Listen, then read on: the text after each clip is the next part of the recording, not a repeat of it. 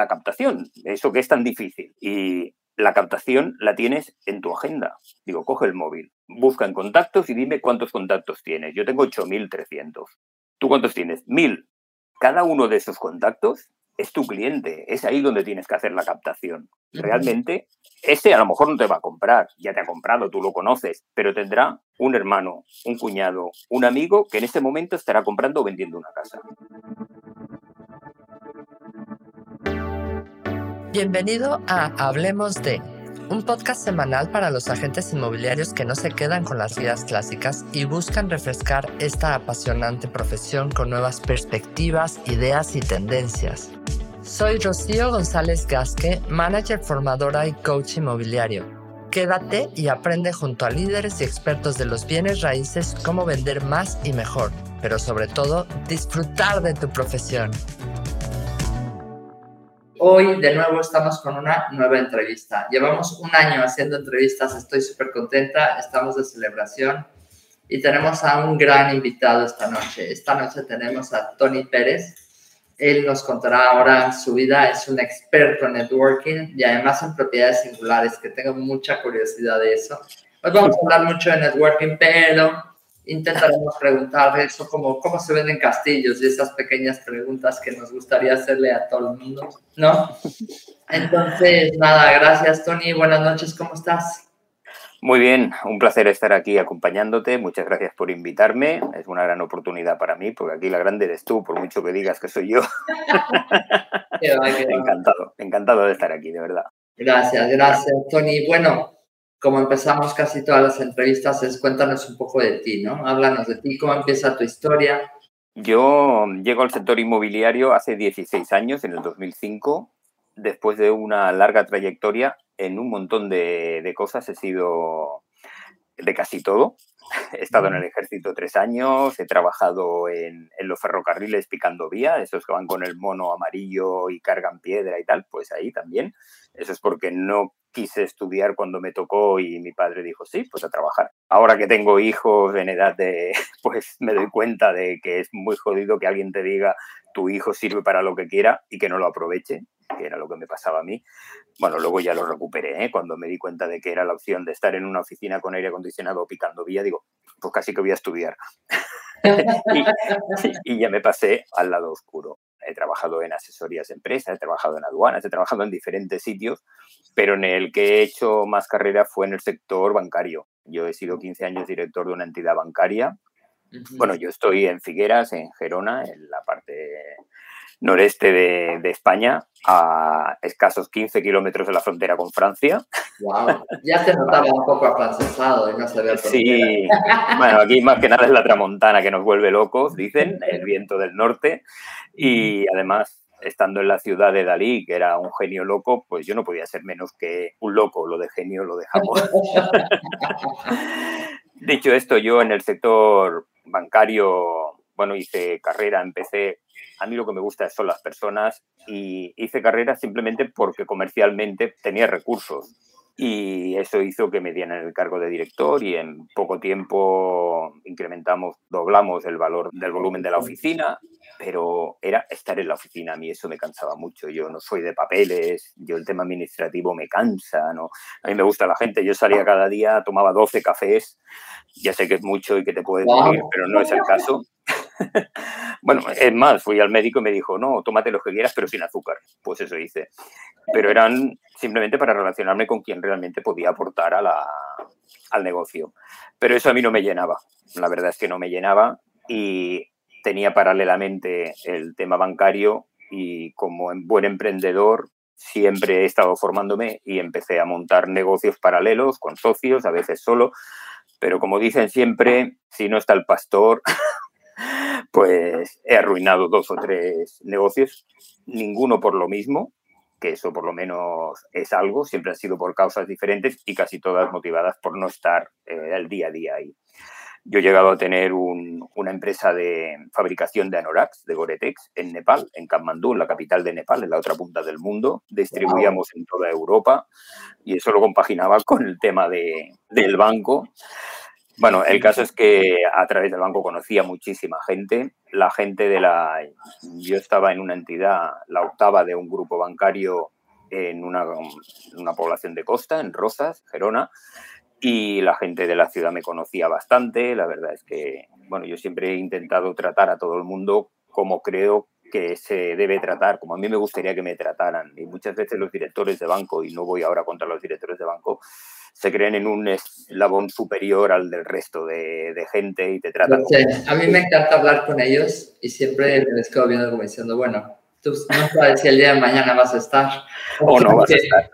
Yo recuerdo la época buena de cuando las promociones inmobiliarias iban a todo trapo, cuando a mí venía un promotor y me presentaba un proyecto para pedir financiación, esa hipoteca de promotor, que es donde empecé mis pinitos en el tema inmobiliario, pues yo lo primero que hacía era levantarme de donde estaba sentado en mi supermesa de director y sentarme al lado de esta persona, del promotor, coger el proyecto y decir, bueno, ¿cómo lo vamos a hacer? ¿Cómo tenemos que desarrollar este proyecto? ¿Cómo lo vamos a vender? Este proyecto lo hacía mío. Y aunque parezca una tontería, podía cobrarle un interés más alto que otra entidad simplemente por el hecho de, esa cercanía, de que lo consideras tuyo. Pero eso lo hacía igual con el trabajador que venía a pedirme un crédito para los estudios del hijo o para arreglarse la boca.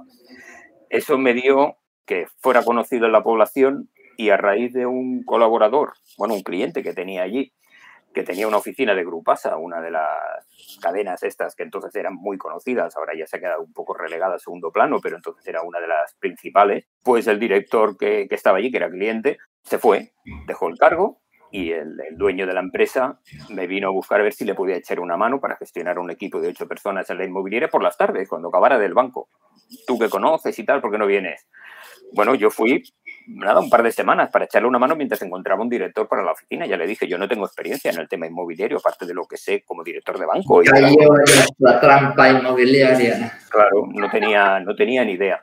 Y claro, fui ayer a gestionar un equipo de ocho comerciales y sin saber casi nada. Bueno, me hicieron una mini formación y cuando empezamos a trabajar, ya digo, por las tardes, ¿qué pasó? Que la gente del pueblo, de la población, se enteraron de que estaba allí y como había hecho más algún favor en el tema de, hipotecas o de créditos o de ayudas, pues como compensación, ¿qué hacían? Venían a traer las propiedades o si tenían que comprar, pues no, yo voy a comprar con Tony de la Caixa, en lugar de eso que hizo, que claro, mi amigo, el dueño de la franquicia, dijo, pues yo casi que no voy a buscar a nadie, voy a ver si este sigue, sigue. Lo hacía sin cobrar. Sí, sí, lo hacía. Y al final me dice, mira, yo quiero que sigas, esto ha hecho que se incremente mucho el, volumen, simplemente porque me conocían de lo otro, no porque fuera buena en el sector inmobiliario. Y me hizo una oferta de pagarme una cantidad importante que, con, bueno, que junto con lo del banco pues me resultaba, la verdad es que sí. Y así empecé. Luego, cuando llevábamos un tiempo, claro, oye, tendrías que conseguir poder venir por las mañanas a notaría para firmar y tal. El caso es que, como en el banco ya estaban un poquito moscas, porque por las tardes no iba, porque la gente piensa que en el banco tú vas de 8 a 3 y te vas. No, yo llegaba a las 6 de la mañana y había días que a las 10 de la noche estaba en la, en la oficina. Por lo tanto, pedí una excedencia y me dediqué al sector inmobiliario. Esa excedencia no, no la recuperé nunca mi amigo, que consideraba amigo en aquellos momentos, después de pedir la excedencia, que la pedía por seis meses, cuando llevaba cuatro así, llegó un día a la oficina y se había ido con mi coordinadora. Había decidido que le gustaba más mi coordinadora argentina que, yo. Lo juro, bueno, él estaba casado con hijos y tal, porque yo lo conocía a raíz de su mujer. bueno, el caso es que desapareció y me dejó un papelito, un post-it en el ordenador diciendo, te cedo el negocio, todo para ti. Digo, coño, bueno, pues yo cogí el papelito y lo primero que hice fue llamar a Grupasa, ¿no? A la central. Oye, mira, que me ha pasado esto. Y me dice, ah, no hay ningún problema. Ponte al corriente de todo lo que se debe de royalties para ti. Digo, no, no, no, yo a mí no, déjate de... A mí no me metan... No, no, a mí no me vengáis a explicar historias. El caso es que cuando yo empecé a trabajar con esta inmobiliaria, teníamos una oficina de Remax que también era cliente. Digo lo de, Remax por ti. Y el, propietario, bueno, el gerente de, esa oficina de Remax, cuando se enteró de que estaba en Grupasa, me dijo, hombre, ¿por qué no me lo has dicho a mí? Que somos amigos, te hubiera fichado yo, vente a trabajar conmigo. Y bueno, ahora estoy con él, me he comprometido. Claro, cuando yo me enteré de eso, antes de que se hiciera público, pues fui a buscar al gerente de Remax. Oye, ¿todavía me quieres?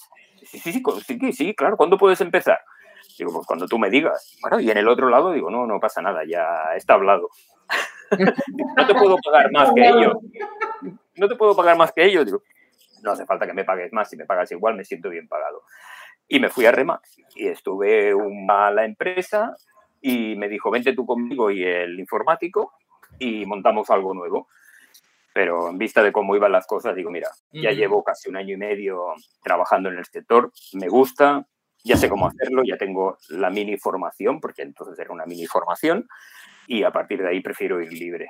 No quiero estar pensando cada día si cuando llegue me voy a encontrar un post-it o una suspensión de pago. qué horror. Bueno, básicamente a partir de ahí decidí montarme por mi cuenta. Tenía la excedencia en marcha, había aprendido mucho en Remax de cómo funciona una forma diferente de hacer inmobiliaria, no tenía nada que ver con Grupasa, la verdad. Vale, muy americano para entonces, estoy hablando del año 2005. Y bueno, decidí montarme por mi cuenta, creé una marca que se llamaba Bravo Inmo. Bravo no por los cuernos ni, ni, por, ni por lo español de toro, sino porque mi padre se llama Cristóbal Pérez Bravo y mucha gente le dice Bravo y me hizo gracia darle ese, ese toque familiar.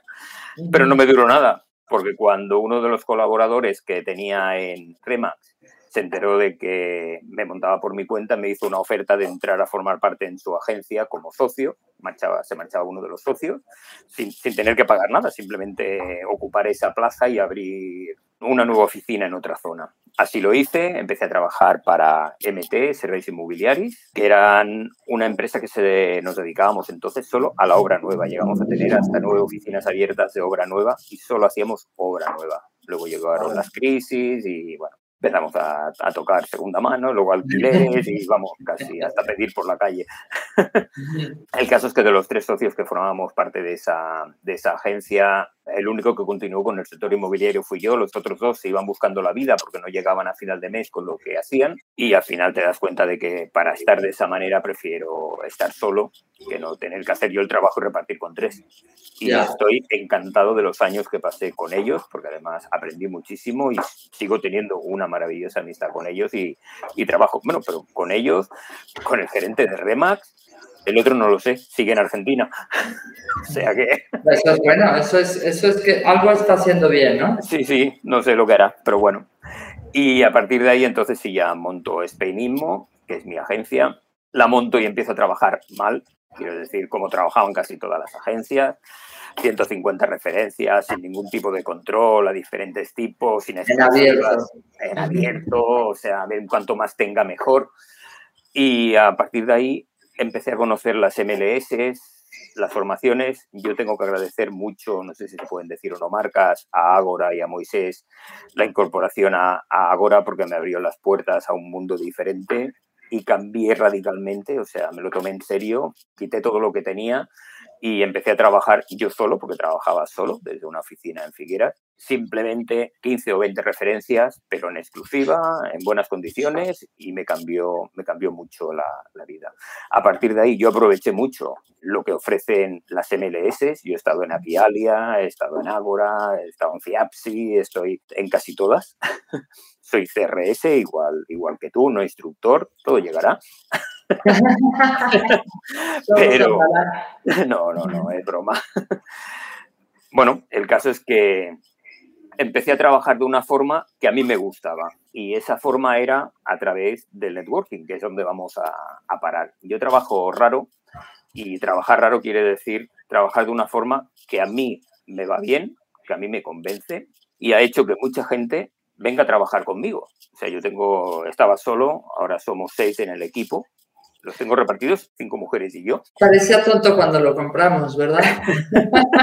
Pero bueno, han visto más o menos cómo trabajo y cómo lo hago, les ha gustado la forma de trabajar y han confiado en el proyecto que yo tengo. Y la verdad es que estoy muy contento porque además son muy buenas. Yo hago dos visitas con ellas de captación y les digo cómo trabajo y en la tercera captan en exclusiva y lo captan sin problema. Nosotros captamos al 6% mínimo y la verdad es que el 90% de lo que captamos se vende.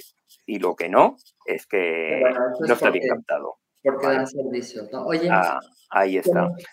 empezamos un poquito a entrar, digamos, en materia de networking, porque a mí me gusta mucho networking, a veces es una materia, es algo para desarrollar que tengo muchas ganas de entrar. Algo sé de ello, pero cuéntanos un poco, porque tú eres especialista en networking, entre otras muchas cosas. Ya vi, o sea, una de las cosas que comentabas que me gustó mucho dentro de tu historia es siempre cuando venía alguien a hablar conmigo y a presentarme su proyecto, me sentaba al lado de él y decía, a ver, empatizabas, ¿no? Yo creo que eso es fundamental. Eso a mí me queda como un clic para mis formaciones de cara a, los agentes, es siéntate al lado de tu cliente y, y entiende lo que necesita, ¿no? Se tienen que sentir apoyados. Cuéntanos, cuéntanos, en, el tema de networking. Vale, yo cómo empiezo a hacer el networking. Empiezo con el tema, o sea, el networking yo lo inicio más que para las relaciones de venta de proximidad en mi zona, en mi zona hay lo que hay y los clientes son muy pocos. Yo el producto que yo puedo captar lo capto en toda España. Yo trabajo el tema de, singulares y productos de inversión a nivel de toda España. Eso hace que o conozco gente fuera y que me conozcan a mí o si no, no funciona.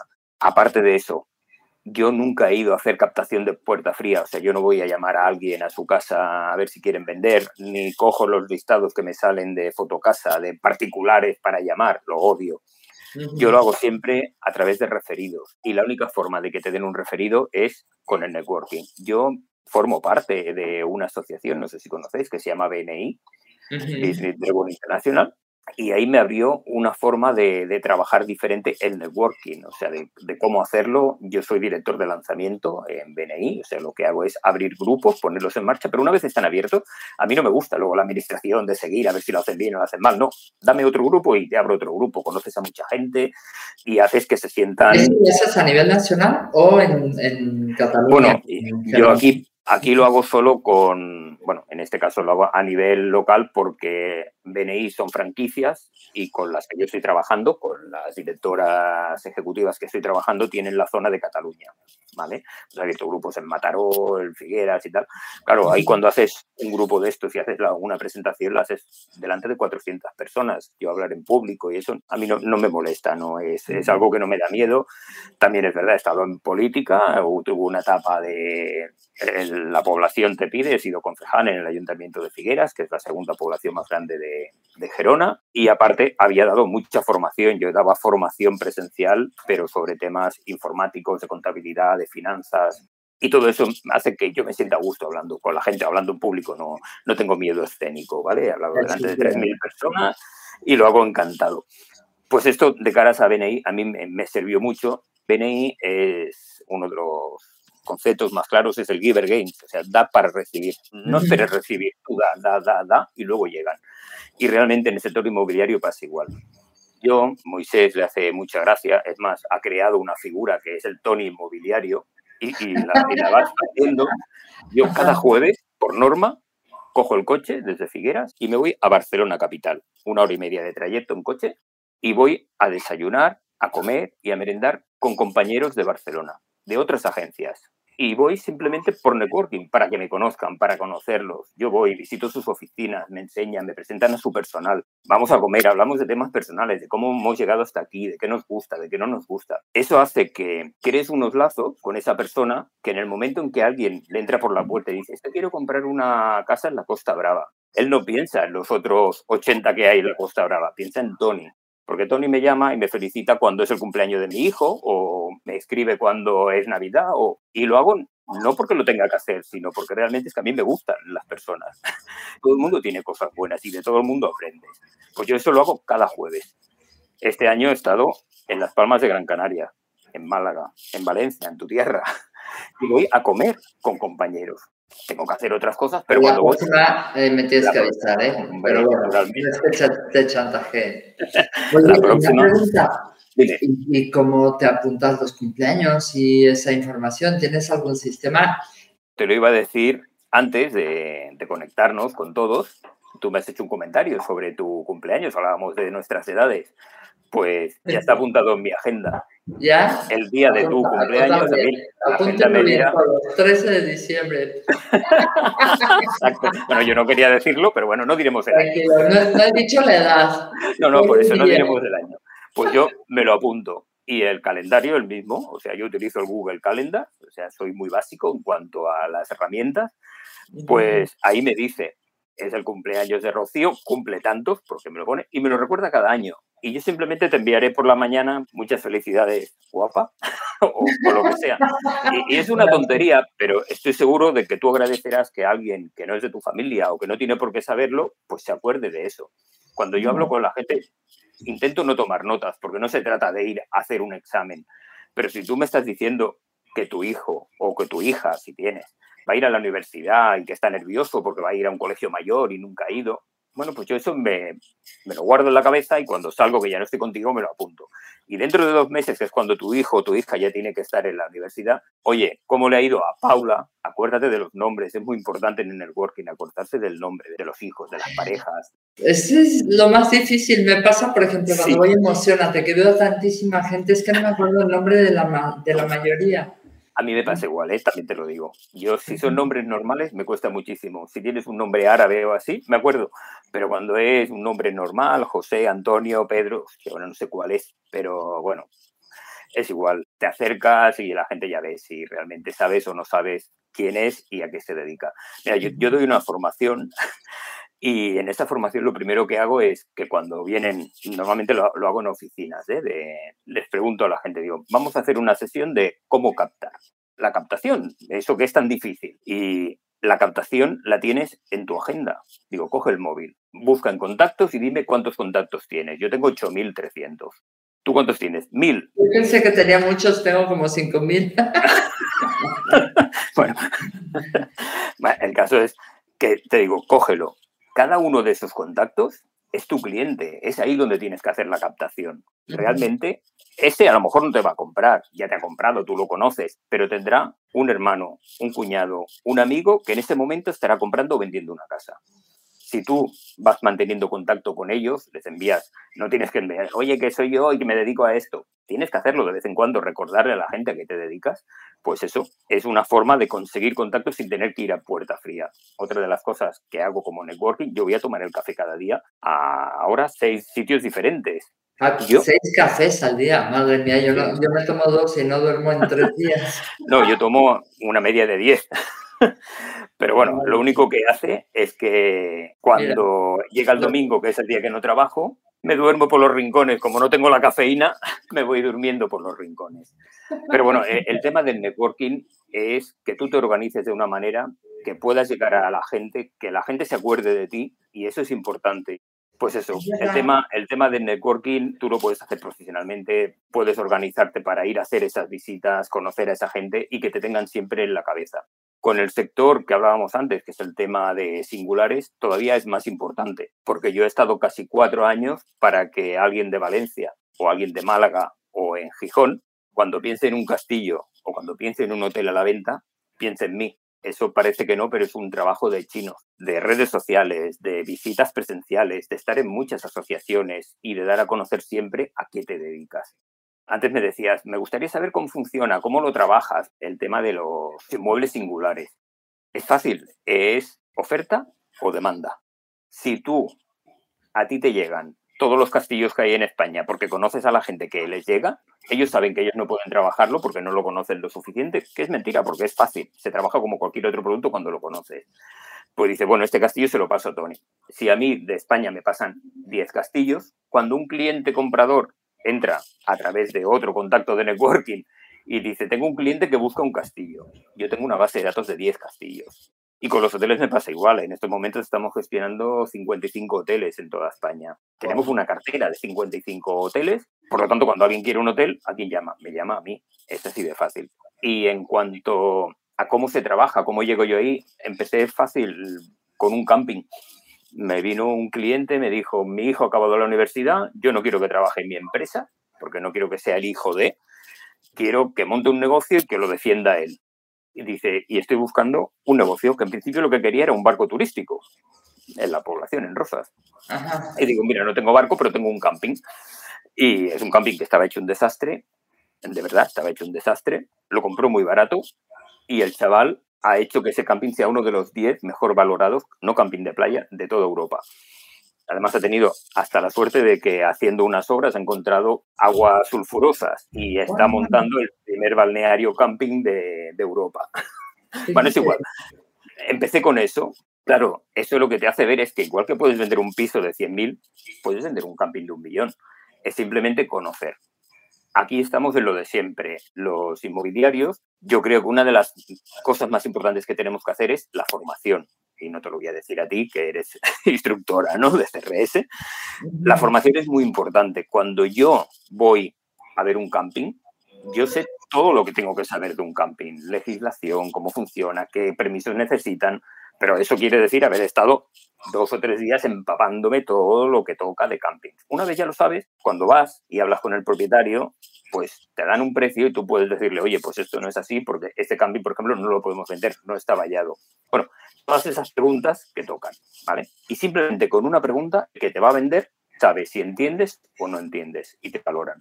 Mira, cuando tú vas a un restaurante, esta mañana nos ha pasado, un compañero de una agencia, de una, una marca que no es Remax, cuando tiene que ir a hacer una captación de este tipo, como no tiene los suficientes conocimientos, o bueno, confía y somos amigos, pues me dice, ¿me puedes acompañar? Cuando yo voy a hacer esa visita, yo soy parte de su equipo. O sea, yo no me presento como Tony Pérez de Spainismo, que soy una empresa aparte y que vengo aquí a hacerme. No, no, yo soy trabajador o comercial de esa marca y lo que se hace lo hace esa marca. Yo luego ayudo en la venta y en el proceso.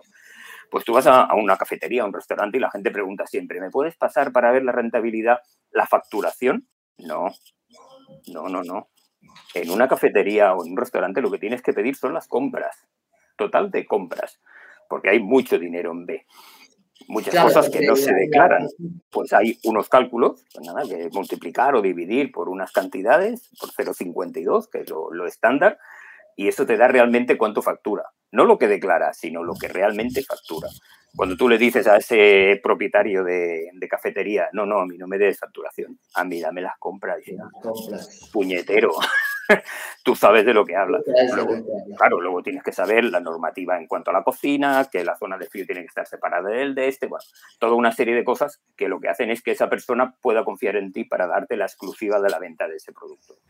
Porque sabe que, que estás. Mira, ya aprendimos una cosa más. Te voy a enseñar otra, para cuando vayáis a ver un castillo. Eh, los castillos hay una cosa, yo fui a ver uno aquí cerca de Barcelona, en una población, y cuando llegué allí el dueño me dice, este es un castillo pero tiene historia.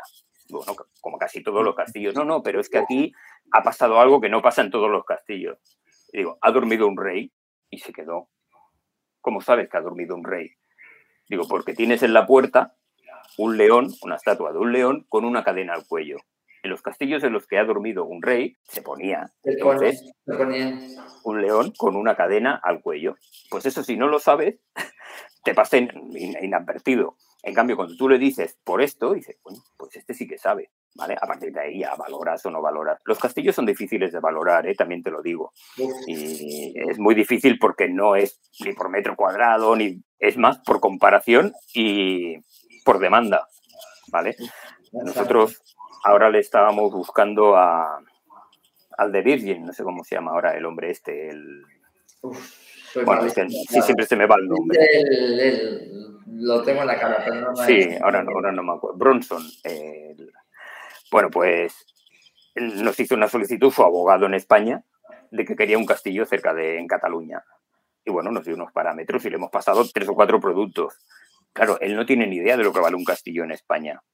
Eso es, ¿cuánto te quieres gastar? ¿Cuatro millones de euros? Bueno, pues por cuatro millones puedes comprar este, este o este. Es lo que hay, no hay más. ¿Lo quieres que sea viejo, que tenga mucho terreno, que no tenga mucho terreno, que haya que hacerle un mantenimiento, que ya esté en explotación como hotel, por ejemplo? Todo eso es lo que tienes que saber. En estas propiedades es muy importante saber sobre todo el tema de si ese castillo tú lo puedes modificar o no. Si está considerado un monumento histórico, protegido eso es lo más importante, porque mucha gente dice, no, me lo compro y voy a hacer. Este en concreto lo compró una marca muy conocida de aguas para llevar a sus clientes y hacer demostraciones allí, pasar el fin de semana y hacer demostraciones. No le dieron el permiso, no se podía modificar casi nada. O sea que se quedó en el, en el aire. Wow, Impresionante. No, para eso es importante, desde luego, sí, siempre es importante contar con un profesional para ese tipo de productos más. Conozco unos amigos que compraron un palacio en Italia Y van, no, porque vamos a reformar y vamos a hacer. Y... No les dejaron mover ni un, mm, vamos, ni cambiar las cortinas casi, o sea, era impresionante. Oye, quiero volver un poquito, me encanta la parte de singulares, la verdad es que estoy aprendiendo un montón. Yo me quedé con una cosa que es importante, la parte de las visitas, porque muchos pensamos que porque estamos en un grupo de WhatsApp ya estamos en el top of the mind de la gente y no, porque a veces al contrario es como, uh, otra vez está pesada, por Dios. es un error que cometen muchas personas ahora, ¿no? Que piensan que las relaciones se llevan a través del WhatsApp y pierden esa parte de contacto entre las personas, ¿no? Te explico una experiencia durante el COVID.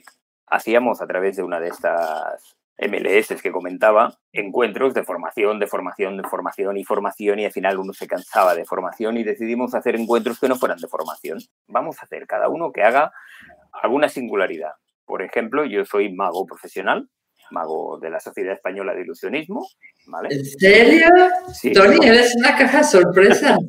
Bueno, si, si miras mi perfil verás que hago magia inmobiliaria, viene de ahí el tema de la ah, magia inmobiliaria. Ya, ya, ya. Bueno, hace muchos años que no lo practico, he actuado... Castillos, desaparecen castillos, bueno, sí, esas cosas. Bueno, pues en ese evento yo hice un truco de magia, ¿no? Alguien cantó, alguien explicó un chiste, alguien bailó, cada uno hacía lo que quería.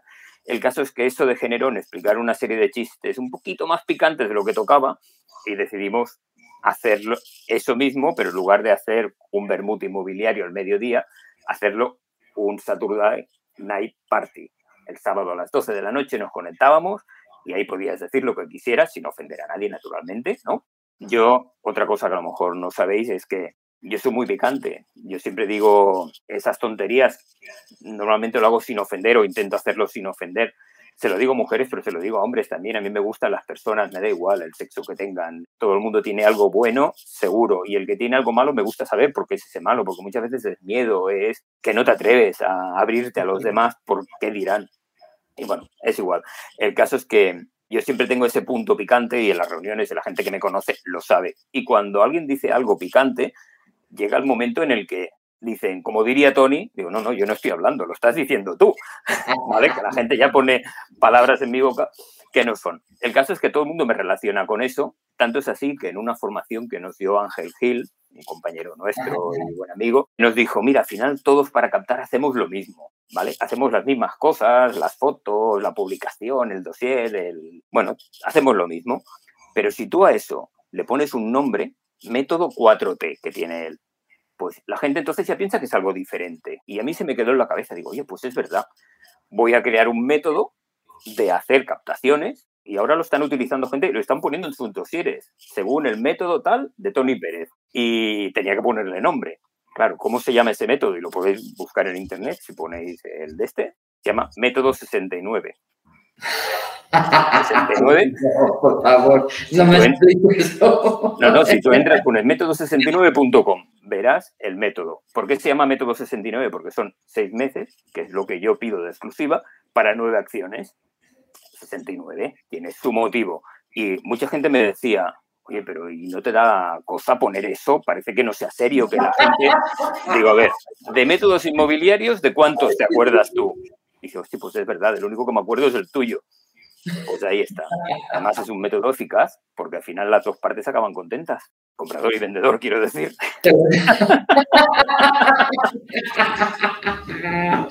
¡Ah, qué bueno! Se me fue, se me fue la olla, perdón. No sé por dónde iba que he llegado aquí al método 69. ¿Por qué llega esto?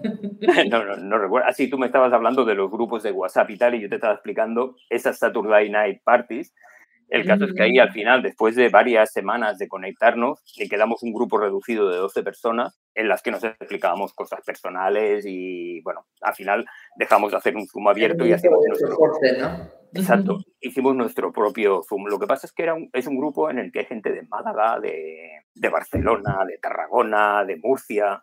Estoy yo aquí en la otra punta del mundo, aunque soy de Málaga. Ya decía yo que no tenías acento de ahí, pero bueno. El caso es que justo cuando acabó la pandemia decidimos encontrarnos. Eso viene a raíz de lo que tú decías. Una cosa es el WhatsApp, los Zooms, están muy bien, pero yo a ti, hasta que no te vi y te di dos besos, no hubo esa conexión. Es verdad, es verdad. Pues nosotros lo que hicimos es con este grupo nos encontramos en Murcia, esta vez fue en Murcia, eh, bueno, en aquella vez fue en Murcia, y la relación que se ha creado entre nosotros, que todos somos inmobiliarios, va más allá del trabajo. Pero es que compensa mucho porque a la hora de trabajar hacemos más operaciones entre nosotros que con otra gente, porque tenemos ese vínculo. Y ahora cada año nos vemos. Este año ha sido en Marbella, bueno, en Málaga. El año que viene será en Ibiza. O sea, vamos haciendo cada año un encuentro y nos vamos hablando, o sea, nos vamos explicando nuestras historias. Es como lo tú decías, un grupo de apoyo, pero inmobiliario. O sea que no, hay que dejar las pantallas y acercarte a la gente. Oye, tenemos aquí algunas preguntas. Mi compañera me dice, Tony, tengo una duda con Benet. El objetivo del grupo son las recomendaciones, ¿no? Si es así, ¿qué haces con los profesionales que ya conocías de antes y que confías en ellos? Claro, si te entras en un grupo de BNI, como que te obligan a, o te obligas a recomendar. A darle trabajo. Bueno, a ver, yo lo que siempre recomiendo es si tienes a alguien nuevo, bueno, si tú ya tienes a alguien de confianza, BNI no te obliga nunca a cambiar, ¿vale? Tú puedes seguir con tus, con la gente con la que has trabajado siempre, tus proveedores o tus, bueno, las empresas con las que trabajas. Pero dentro de, de BNI hay muchas ocupaciones, hay muchas profesiones y mira, yo estuve durante mucho tiempo buscando el dueño de un hotel porque tenía un cliente que quería comprarlo y te juro que busqué por activa y por pasiva seis meses y no lo conseguí. Fui a una reunión de BNI y hice la petición. Tú en las reuniones haces una petición. Pues quiero saber quién es el dueño del hotel, tal. Tres de los que estaban allí, que no tenían nada que ver con el sector inmobiliario ni con los hoteles. Uno era amigo del hijo, el otro era la abogada del dueño y el otro limpiaba había estado allí trabajando de eso. Los tres tenían el teléfono, los tres hablaron con el dueño, porque ven ahí una de las cosas que tiene buenas, no es que a ti te dan el teléfono y tú llamas, no, ellos hablan con la persona y le dice, te va a llamar Tony Pérez, que es de mi confianza, para tal. Claro, cuando yo llamé a este hombre, me dice, pero tú quién coño eres? Me han llamado tres personas para decirme que me ibas a llamar. Por eso digo, no siempre tienes que cambiar, hay muchas posibilidades y nunca te obligan a hacer un, cambio. Pero a veces pruebas y a lo mejor piensas que lo que tienes es bueno y lo que hay a veces es mejor y otras veces no, ¿eh? hay de todo. Benei lo bueno que tiene es eso, que cuando tú le das trabajo a alguien y te deja mal, se lo das una vez, dos, a la tercera ya no se lo das. Esa misma persona al final acaba saliendo del grupo porque nadie le recomienda. Es que BNI, en cada grupo solo hay un profesional de cada sector, ¿vale? Solo hay una inmobiliaria, solo hay un carpintero, solo hay un pintor. ¿Y qué hicimos? Nos hemos reunido, hemos cogido cada inmobiliaria de cada grupo y hemos hecho una asociación que se llama RENAI, Red Nacional de Agentes Inmobiliarios. Y solo estamos agentes inmobiliarios que pertenecemos a BNI te juro que la relación que hay ahí, que ya nos conocemos de antes, de levantarte cada semana, de ver a alguien en ese networking cada semana, porque es cada semana y la gente dice, pero Los madrugadores serán los agentes inmobiliarios madrugadores. Sí, es que dice, me voy a trabajar cuando ya estás acabando la reunión y te dicen, no, no, no, ya estamos trabajando. O sea, desde las seis de la mañana o a las seis y media que nos reunimos ya estamos trabajando, porque realmente es ahí donde se generan esas relaciones yo estoy, la verdad es que estoy muy contento. Yo ahora no soy miembro, o sea, yo no me tengo que levantar a las seis y media. Cuando voy a abrir grupos sí, pero cuando no, yo no soy miembro porque el tipo de, de inmobiliaria que tengo yo, que es el tema de inversión y singulares, estar en una población fija no me, no me resulta. Me va mejor ser director, en este caso, y ir a diferentes ciudades o poblaciones. Hay que aprovecharlo todo. Parecía tonto cuando te compramos, sí. eso, dice, mi madre. Dice, parecía tonto cuando lo cambiamos por el botijo.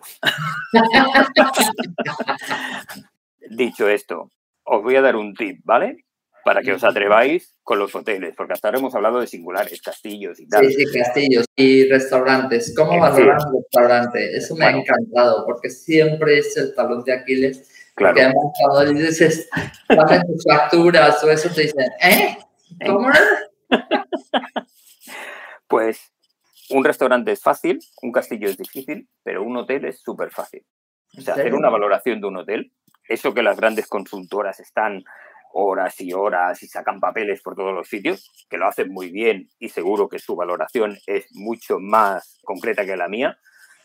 Pero yo después de empezar a trabajar con el tema de los hoteles, llamaba siempre a Jorge, es un amigo, que era el presidente de la Federación de Hoteleros de España. Y lo conocí a través de LinkedIn, porque parece que no, pero todo esto en LinkedIn hay una base de datos increíble en la que yo tengo los departamentos de expansión de todas las cadenas hoteleras, los presidentes, bueno, toda una serie de gente que cuando yo tengo un producto lo pongo ahí, raca, y enseguida alguien me interesa, oye, yo quiero abrir en esa zona, dime cómo es el hotel o dime, ¿vale? Pues en cuanto a los hoteles, yo le preguntaba a este, oye, que me entra este hotel, ¿cuánto vale? Porque todo el mundo dice, no, los hoteles a 100.000 euros la habitación, si es un hotel de tres estrellas, 100.000 euros, si es de cuatro, 150, olvídate, porque no tiene nada que ver un hotel de tres estrellas de un sitio con el de otro. Hay una fórmula que a la final me dijo, mira, no me llames más, Tony, te doy la fórmula, ¿vale? No la damos, pero te la doy y utilízala y yo os la voy a compartir, ¿vale? Para que la, la podáis utilizar. Más que nada para que cuando vayáis a hacer una captación de un hotel no os quedéis con la boca, porque cuando tú vas a ver un hotel, el dueño te dice, quiero 8 millones. Claro, ¿cómo le rebates esos 8 millones? ¿O cómo ves tú si realmente vale 8 o vale 6 o vale 15?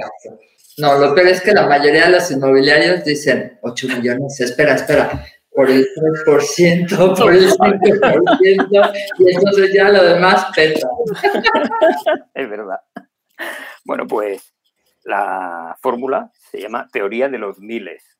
De mil, teoría de los miles. Y es tan fácil como coger el número de habitaciones que tiene el hotel. Vamos a imaginar un hotel con 100 habitaciones, en el que cada noche de habitación vale 50 euros. ¿Vale? Pues tú multiplicas 100 por 50, por el precio por noche, y eso lo multiplicas por mil. Ese es el valor de mercado de ese hotel. ¿Cuánto nos dio? 5 millones. 5 millones ese hotel vale 5 millones. Puede haber una variación del 10% hacia arriba, hacia abajo, dependiendo de... A ver, repetimos la fórmula para la gente distraída. O sea, yo. Coges el número de habitaciones por el precio por noche de habitación y lo multiplicas por 1000, ¿vale? 100 por 50 por 1000. La gente dirá, pero eso no puede funcionar igual. Funciona desde una pensión hasta un hotel de 5 estrellas gran lujo es lo mismo, porque en una pensión la noche te va a costar 15 euros y en un hotel de gran lujo te va a costar 1.500 euros la noche. Si tú haces el cálculo y no falla.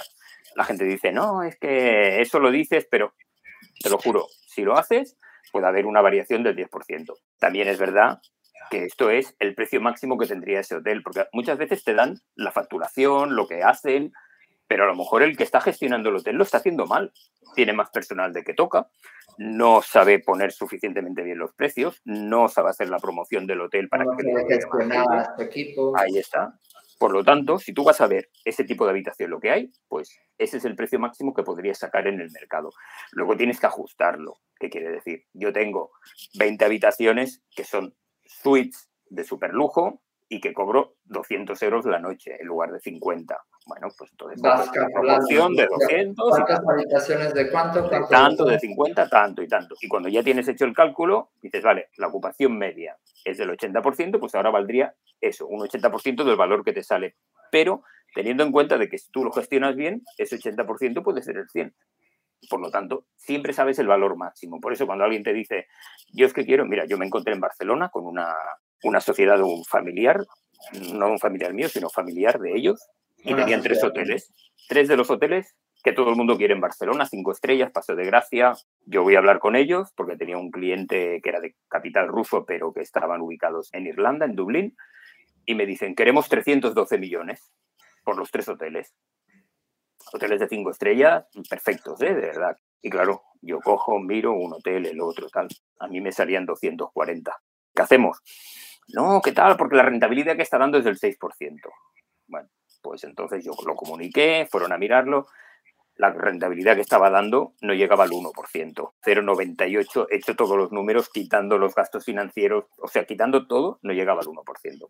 No lo compraron. Cuando tú vas a hacer esa gestión, si tú ya sabes que esto vale 2,80, puedes decirle o 2,40 al propietario. No, no, es que su hotel a lo mejor quiere 312, quiere que le compremos las ganas que puede ser, pero realmente un inversor, que esto lo compra un inversor que hace sus números, como máximo le va a pagar esto. Eso es importante a la hora de captar. Y hay factores que son importantes como la ubicación, etcétera, ¿no? Como dice José Luis Pajes aquí, que como sí. las condiciones del edificio y cosas esas. Bueno, Ahí está. Pero ese 10%, claro, si tú tienes un edificio que está hecho, y perdonadme la expresión, una mierda, no puedes cobrar 1.500 euros la noche Si tú tienes un edificio que no está en Paseo de Gracia, sino que está en un barrio, en un suburbio, no vas a cobrar 1.500 euros la noche. Parece que es una tontería, porque todo el mundo le busca la pega, a ver dónde puede estar, ¿no? Porque aquí falla por esto. No, funciona. Y os lo digo, sí, funciona. Tú vas sabiendo eso y haces las preguntas de... Una de las preguntas más importantes cuando vendes un hotel es el personal qué pasa con el personal, porque muchas veces es la carga más importante y según qué tipo de precios, liquidar a 50 o 60 personas de personal, que es la media de un hotel, vale más dinero a veces que la compra del hotel. Eso es importante. ¿Con quién no hay que hablar nunca? Con el director. El director del hotel es una persona, es un administrativo, es alguien que está ahí contratado. Cuando tú hablas con la propiedad, hablas con el propietario y el propietario no quiere que el director se entere que quiere vender el hotel, porque lo que pasa, pasa como con los restaurantes y los chefs. Ellos no se tienen que enterar, porque si no, ¿qué es lo que hace el chef o el director? En cuanto le sale la posibilidad, se va a otro hotel o a otra cocina.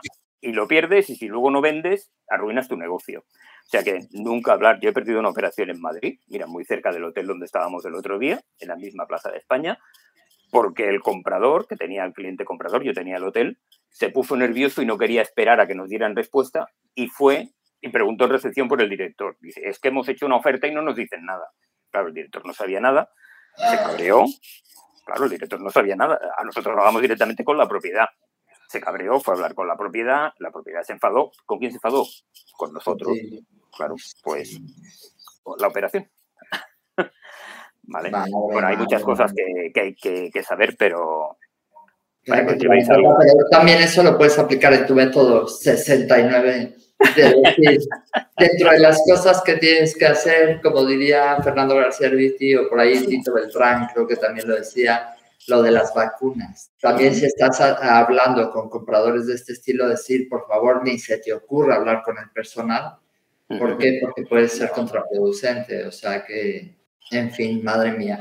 Hoy estoy súper contenta, nos quedan cinco minutitos. Madre mía, se me ha pasado el tiempo volando. He hablado muchísimo, perdonadme. No, perdonad que nos has llenado de, de información y de ideas súper transparentes y yo creo, hay mucha gente que nos ve en vivo, pero también hay mucha gente que nos ve en diferido, que nos escucha en diferido, con lo cual estoy convencida que muchísima gente te vaya a llamar a darte las gracias, porque son de esas típicas preguntas que cuando empiezas en el sector inmobiliario o cuando no es tu especialidad, yo por ejemplo jamás he vendido un hotel, entonces esta, este tipo de datos, ese, wow, pues tampoco es tan complicado, ¿no? No, no, no, por eso a veces es más, fácil de lo que, creemos. complicado es una de mis, de la problemática que tiene la gente que no sabe o no domina es efectivamente cómo valorar este tipo de producto, ¿no?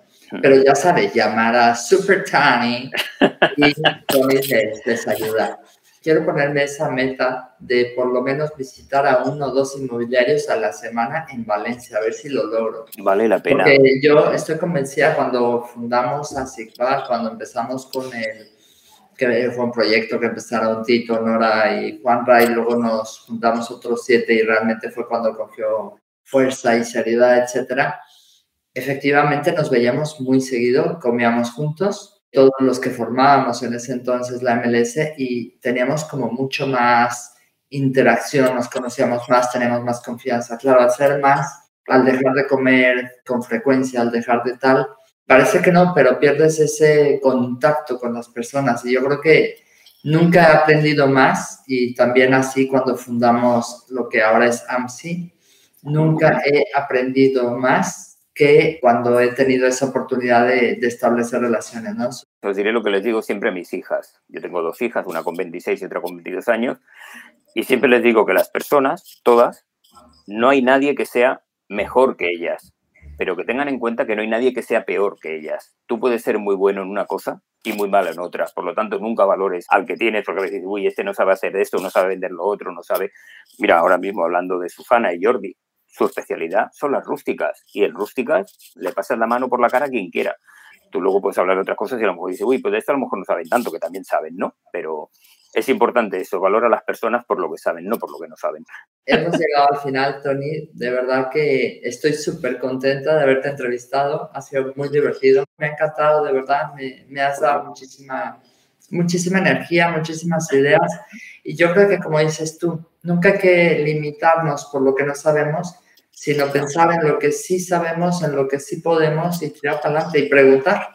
Exacto, no te dé vergüenza. En grupos de networking, invertir en nosotros, invertir en ir a algún sitio, conocer a gente, ir a Barcelona, ir a Girona, ir a Madrid. y donde vayas, no, te sientes, no te sientes con los que conoces, siéntate en mesas donde no conozcas a nadie. Yo en el Emocionate tenía como objetivo hacerme 550 o 660 selfies. No llegué, solo pude hacerme 100 pero son 100 personas a las que conocí, entre ellas y Ángel. Madre mía, madre mía. No, la verdad es que es un recordatorio de, de lo que es importante. Y yo también intenté hablar con muchos, pero al final terminas hablando con los mismos. Es, es verdad, es la confianza también, ¿no? Aunque no pude saludar a toda la gente que hubiera querido. Bueno, Tony, muchas gracias por todo. Y nada, gracias a todos por estar conectados siempre y un abrazo muy grande. Gracias, Tony. Gracias a vosotros y un beso a todos los que estáis ahí. Gracias por pasar un rato conmigo. Si te gustó esta conversación, déjame una reseña en Apple Podcast y comparte el episodio. Si quieres comprar, vender o unirte a mi equipo, encuéntrame como Rocío Gegasque en Instagram, Facebook, YouTube y Twitter. O visita mi sitio web rociogegasque.com. Mi blog está lleno de tips prácticos sobre cómo vender, comprar y tener éxito en la industria.